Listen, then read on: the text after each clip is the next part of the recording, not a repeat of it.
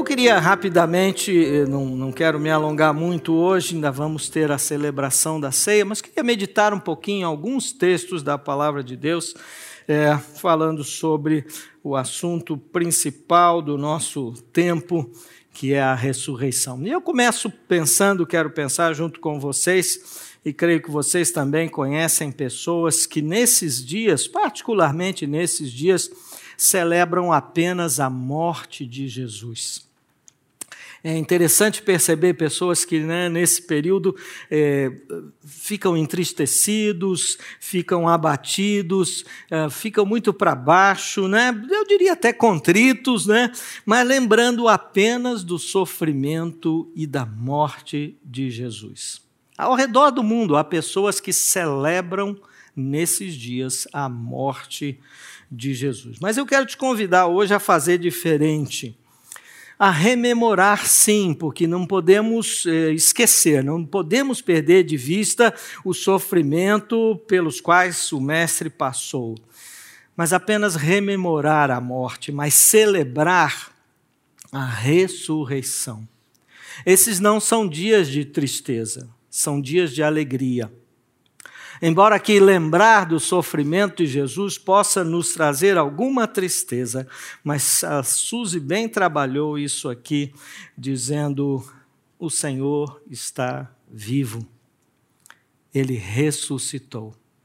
E isso deve ser motivo de alegria, isso que deve fazer toda a diferença para a nossa fé, para aqueles que se dizem cristãos cristãos. Porque se Jesus ainda está morto lá no túmulo e a ressurreição é, é um mito, então o pecado foi vitorioso, tá certo?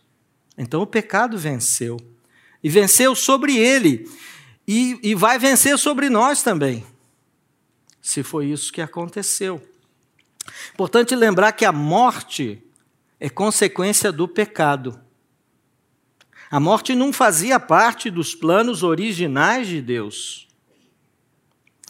Romanos 5,12 nos diz assim: quando Adão pecou, o pecado entrou no mundo, e com ele a morte, que se estendeu a todos, porque todos pecaram.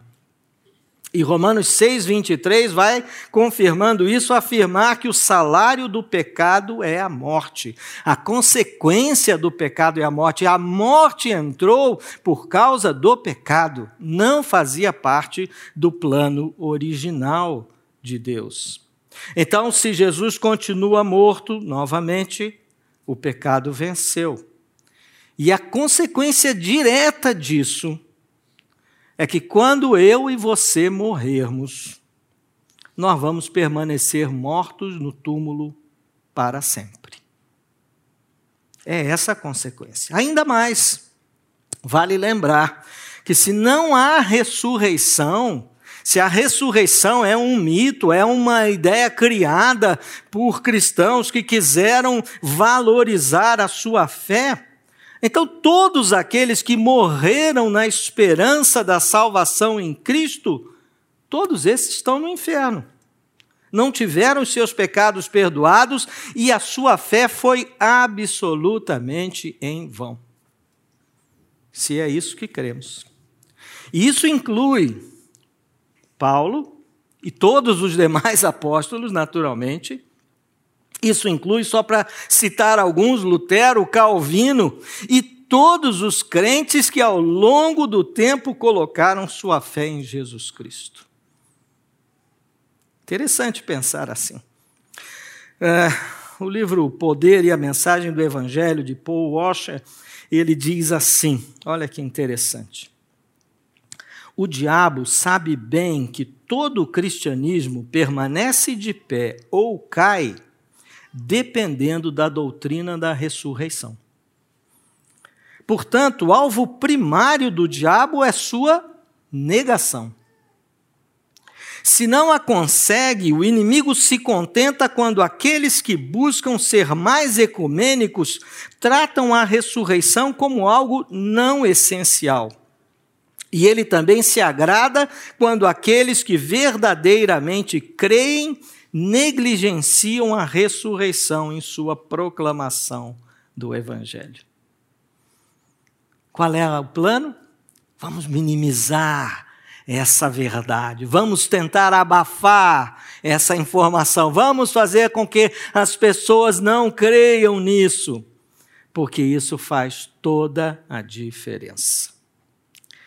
Ao longo de toda a história da igreja, essa verdade tem sido atacada de muitas maneiras. E uma vez que esse fato é um dos, podíamos chamar de pilares da fé cristã, os cristãos, nós, precisamos estar convencidos dessa verdade. E mais do que isso, preparados para defendê-la a qualquer momento. Porque se uma pessoa não crê na ressurreição de Jesus, ela de fato não é cristã. Vou repetir. Se uma pessoa não crê na ressurreição de Jesus, ela de fato não é uma cristã. Portanto, nessa manhã, eu quero destacar alguns aspectos contidos nos fatos narrados nos evangelhos e que podem nos ajudar e fortalecer as nossas convicções. Mas antes da gente avançar para o texto bíblico, quero convidar você para mais um momento de oração. Feche os seus olhos e vamos orar. Te damos graças, Senhor, mais uma vez nessa manhã, pelo teu grande amor, confirmado no sacrifício de Jesus na cruz do Calvário. E também, Senhor, pela convicção que temos, foi o teu poder que ressuscitou Jesus. E fazendo-o vencer a morte, nos traz esperança de que venceremos também. E viveremos eternamente na tua presença. Abençoa-nos nesse tempo de meditação que as palavras da Bíblia saltem, Senhor, aos nossos olhos, encham o nosso coração, nos fortaleçam, nos encorajam, Pai. E não nos deixe em dúvida a respeito da ressurreição de Jesus. Mais uma vez, muito obrigado. Em nome de Jesus que oramos. Amém. Portanto, eu queria trabalhar três aspectos aqui dentro dos fatos narrados nos evangelhos que acredito podem ser bastante úteis, válidos para o fortalecimento da nossa fé e da nossa convicção. E o primeiro ponto que eu gostaria de trabalhar, vou, vou ler em Mateus 27. Peço desculpas, hoje não temos as projeções, como de costume, mas se você tem sua Bíblia aí, seu celular, enfim, tablet, o que você puder acessar. Então, vou trabalhar agora alguns versículos de Mateus, capítulo 27. E eu começo dizendo que não havia qualquer possibilidade dos seguidores sumirem com o corpo de Jesus para justificarem a sua ressurreição.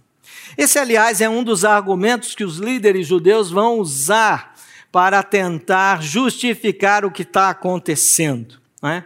Mas veja, a partir do versículo 57, que o texto vai nos contar que uh, José de Arimateia uh, um homem que havia se tornado um seguidor de Jesus, vai à presença de Pilatos e pede o corpo do mestre.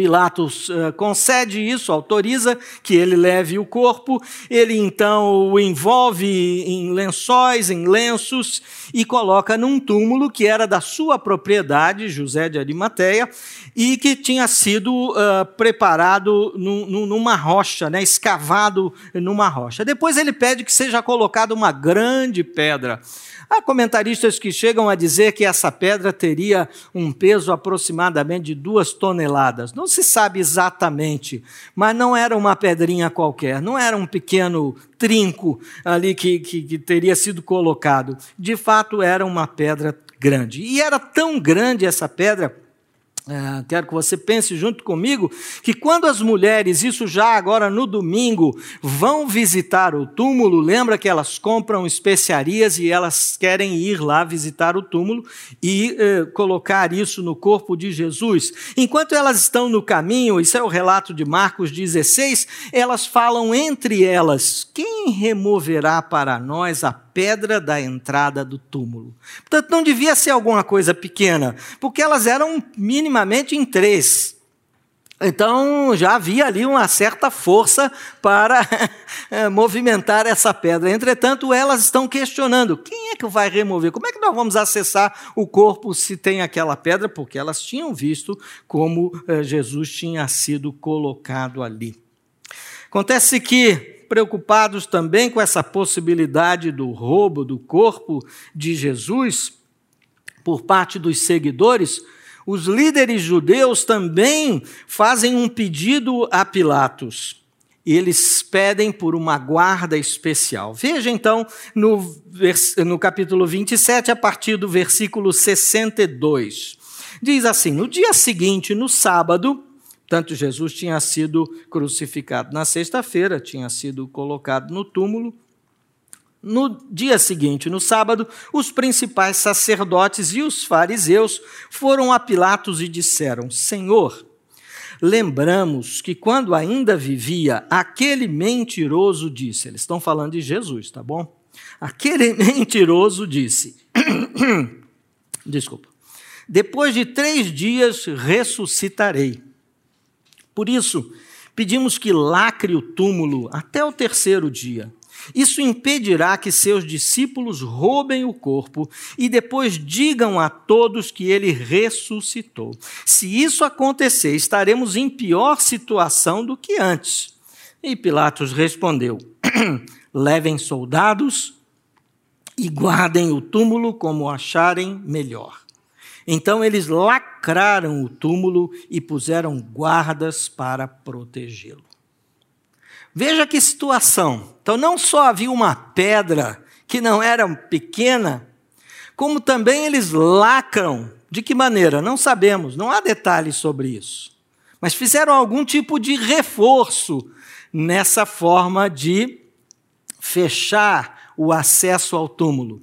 E mais do que isso, para que não haja qualquer dúvida, obrigado, Sandro, para que não haja qualquer dúvida, vamos colocar aqui uma turminha de guardas aqui, porque nós não queremos ser surpreendidos. Vejam que eles dizem: se isso acontecer, deles roubarem o corpo e aí começarem essa história de ressurreição, nós estaremos em pior situação do que antes. Ou seja, já estavam incomodados pelo ministério de Jesus pela pregação, pelo tanto de discípulos que ele já havia conquistado, pelo tanto de pessoas que já tinham decidido segui-lo. E agora eles estavam dizendo: puxa, agora se ele ressuscita, aí vai ficar ruim para a gente. Agora nós não temos mais nenhuma chance de liderar esse povo. Né? Então eles pedem e Pilatos concede uma guarda. Então há guardas também colocado ali. Você acha que diante desse quadro era simples que eles pudessem roubar o corpo de Jesus. E tanto é que depois que Jesus ressuscitou, os guardas ficaram tão assustados, há uma narrativa que fala sobre isso, que eles procuram esses líderes religiosos que acabam por suborná-los.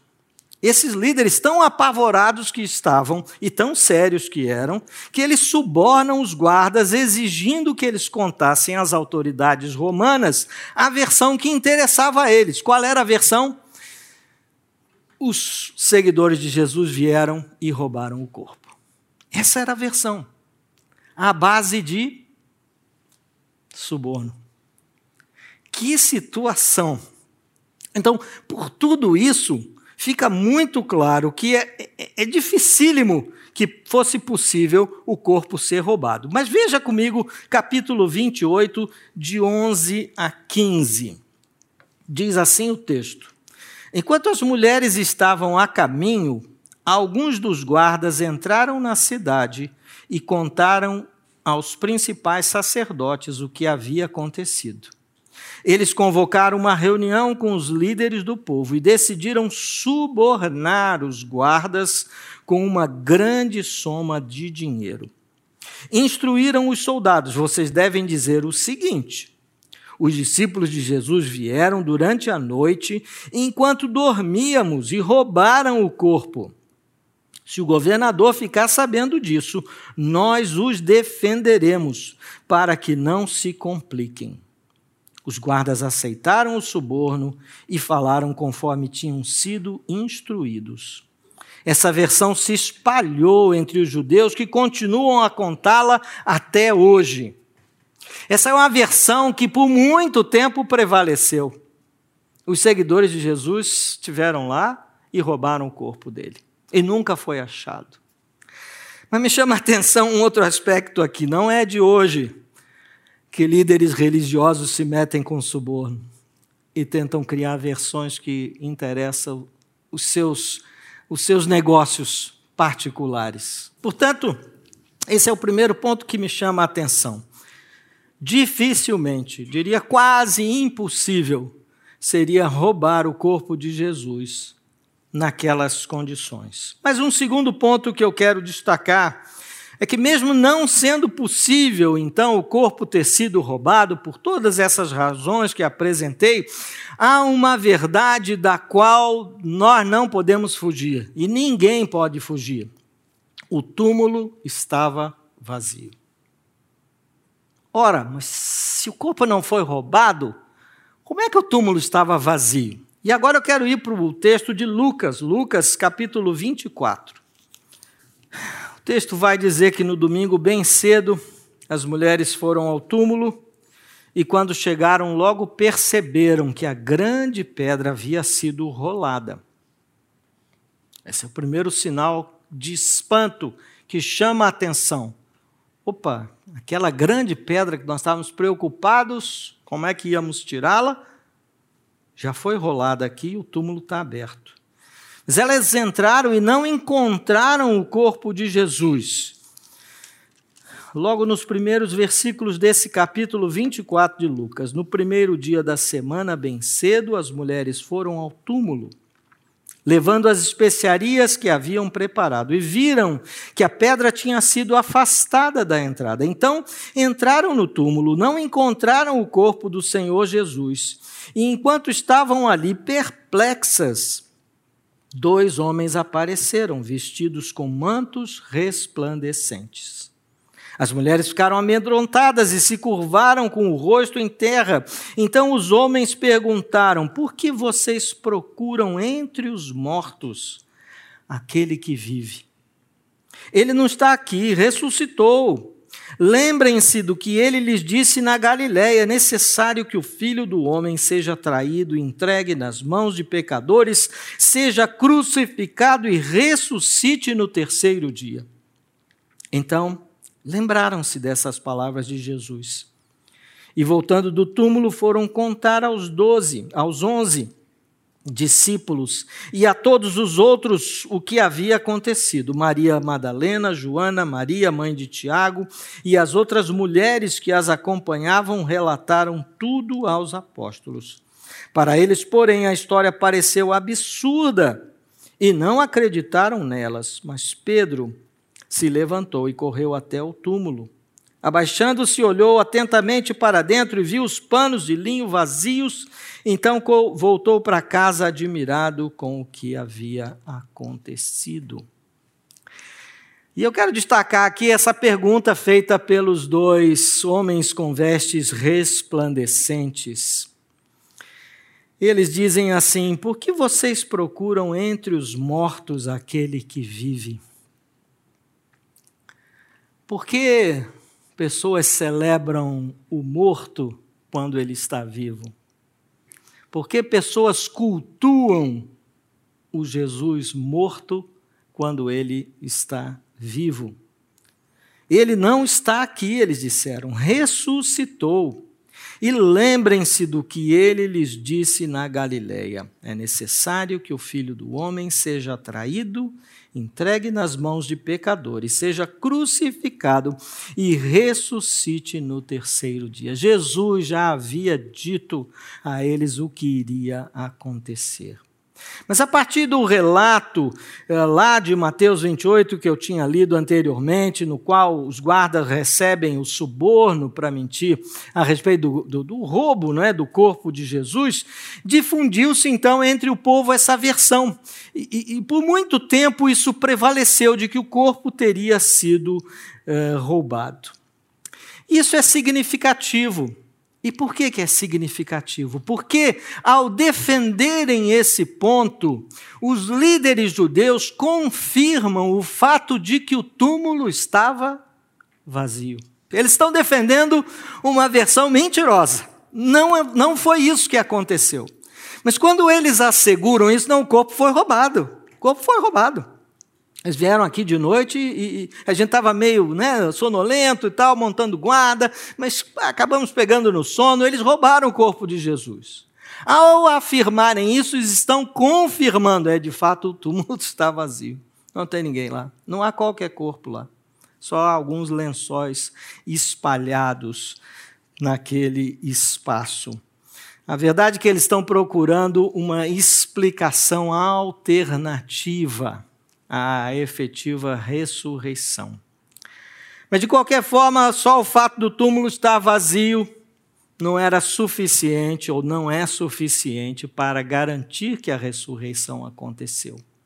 Mas nós já temos dois fatos. Primeiro, a grande dificuldade de que fosse possível acessar o túmulo e tirar o corpo de Jesus dali. O segundo fato que temos é que realmente o túmulo estava vazio. Então, agora eu quero ir para o terceiro fato, terceiro aspecto, que nos ajuda também e nos dá a certeza daquilo que aconteceu. Jesus apareceu a muitas pessoas após a ressurreição. Se assim não fosse, poderíamos ter ainda algum tipo de inquietação, alguma dúvida. É, realmente, olha, o túmulo está vazio, mas ah, onde foi parar esse cara? Aonde está o corpo de Jesus? O que, que aconteceu? Como é que podemos comprovar isso? Portanto, quero ler algumas passagens que nos ajudam. Agora, no Evangelho de Marcos, no capítulo 16, do versículo 9 ao versículo 12. O texto diz assim: Quando Jesus ressuscitou dos mortos no domingo de manhã, bem cedo, a primeira pessoa que o viu foi Maria Madalena, a mulher de quem ele havia expulsado sete demônios. Ela foi aos discípulos que lamentavam e choravam e contou o que havia acontecido. Quando ela disse que Jesus estava vivo e que o tinha visto, eles não acreditaram. Depois Jesus apareceu em outra forma a dois de seus seguidores, enquanto iam de Jerusalém para o campo. Lembram desses dois seguidores? Lembram disso? Eu leio em Lucas, no capítulo 24, de 35 em diante. O texto diz assim: Então os dois contaram como Jesus tinha aparecido enquanto andavam pelo caminho. Eram aqueles homens vindo de Jerusalém em direção a Emaús. Jesus se aproxima deles, conversa com eles, eles é, meio que se se eh, eh, encantam com Jesus, né? acham uma boa companhia, convidam-o para ficar, fica com a gente, come com a gente, e ele senta e quando ele parte o pão, os caras dizem: o que está acontecendo aqui? E aí então reconhecem. E o texto diz: então os dois contaram como Jesus tinha aparecido enquanto andavam pelo caminho e como o haviam reconhecido quando ele partiu o pão. Enquanto contavam isso, o próprio Jesus apareceu entre eles e lhes disse: Pai seja com vocês. Eles se assustaram e ficaram amedrontados, pensando que viam um fantasma. Por que estão perturbados? perguntou ele. Porque seu coração está cheio de dúvida. Vejam minhas mãos e meus pés. Sou eu mesmo. Toquem-me e vejam que não sou um fantasma, pois fantasmas não têm carne nem ossos, e como veem, eu tenho. Enquanto falava, mostrou-lhes as mãos e os pés. Interessante que esse texto menciona o fato que ele aparece no meio do grupo, mas há uma pessoa que não estava no grupo aqui, fazia parte, mas não estava aqui na hora, e era Tomé.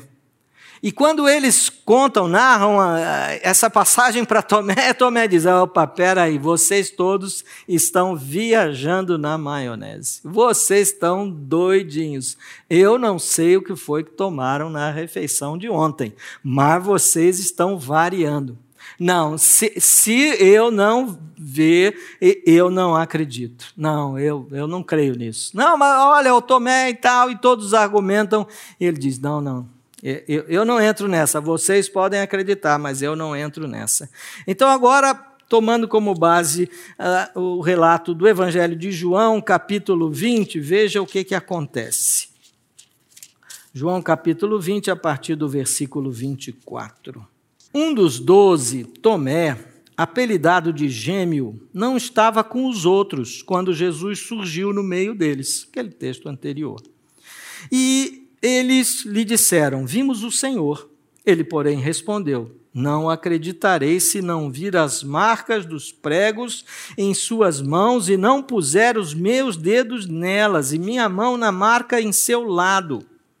Oito dias depois, os discípulos estavam reunidos novamente e dessa vez Tomé estava com eles. As portas estavam trancadas, mas de repente, como antes, Jesus surgiu no meio deles.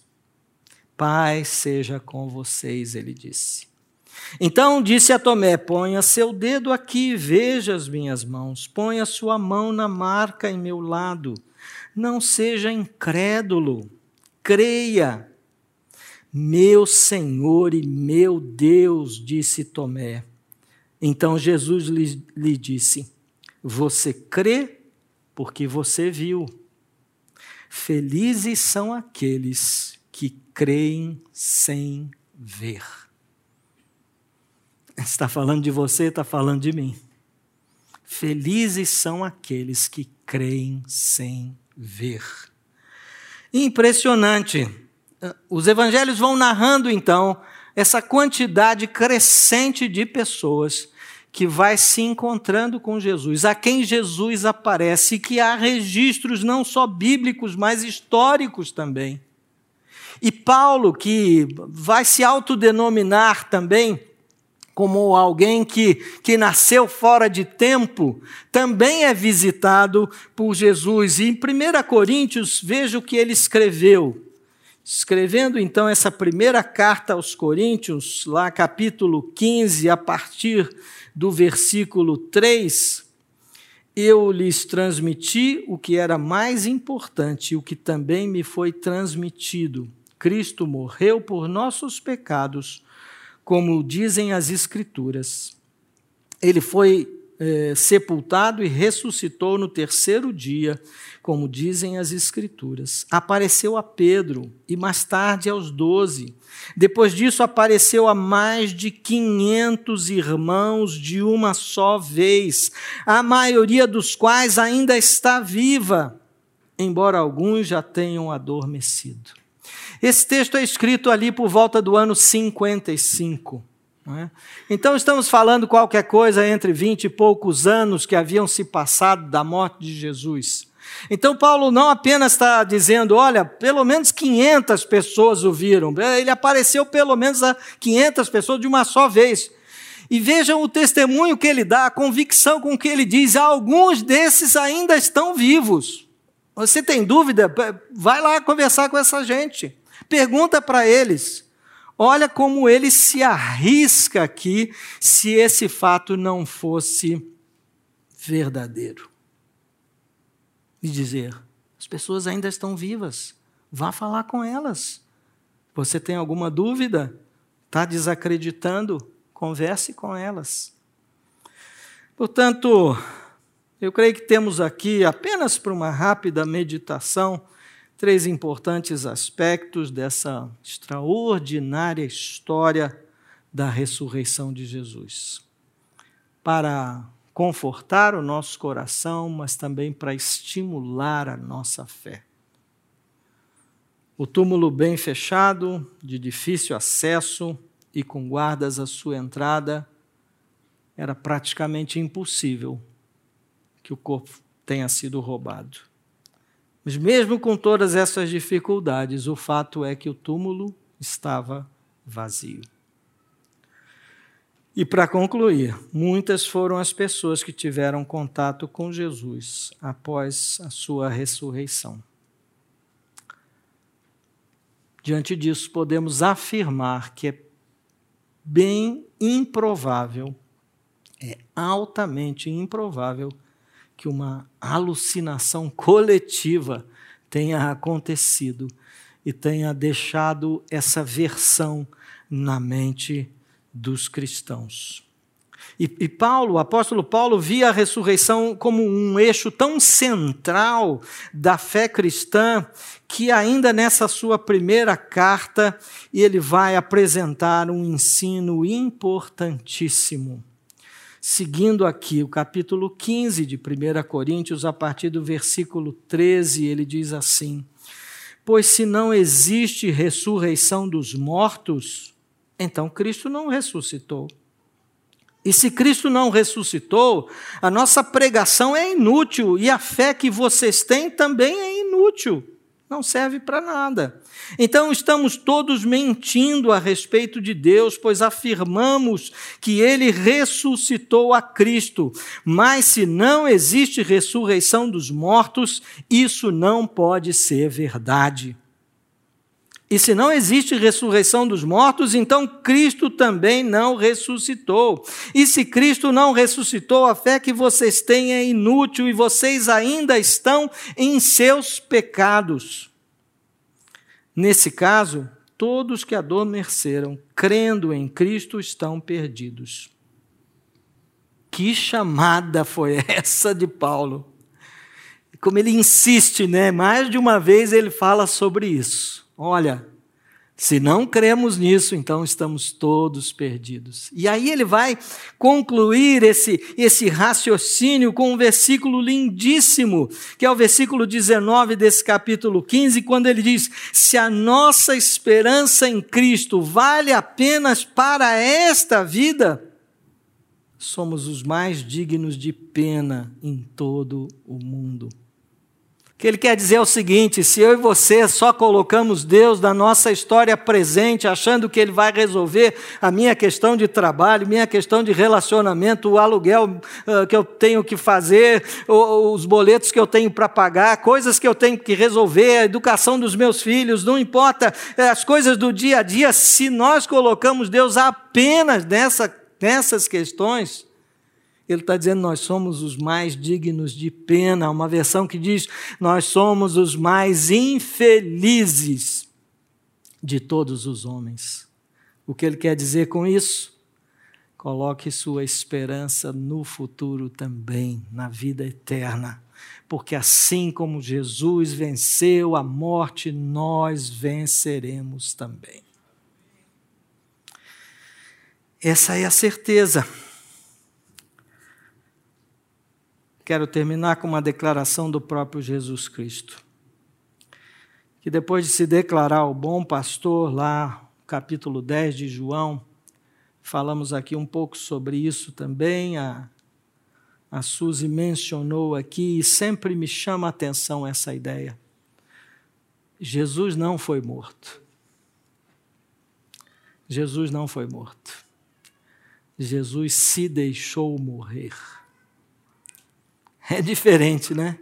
Ele se deixou morrer. Se havia alguém que podia ter dito: para, chega, até aqui só, era ele, né? Mas ele se deixa morrer. E cantamos aqui a razão disso, porque ele faz isso. Por amor. Eu estava longe de nascer e ele já tinha morrido por mim. Puro amor. Versículos 17 e 18 de João 10. O Pai me ama, pois sacrifico minha vida para tomá-la de volta. Ninguém a tira de mim, mas eu mesmo a dou. Tenho autoridade para entregá-la e também para tomá-la de volta, pois foi isso que o meu Pai ordenou. Ele não foi morto, ele se deixou morrer, porque precisava vencer a morte. Se estivesse lá no túmulo ainda, nenhuma vantagem teria. E todos nós estávamos aqui também sem esperança. Mas porque ele vive, eu posso crer no amanhã.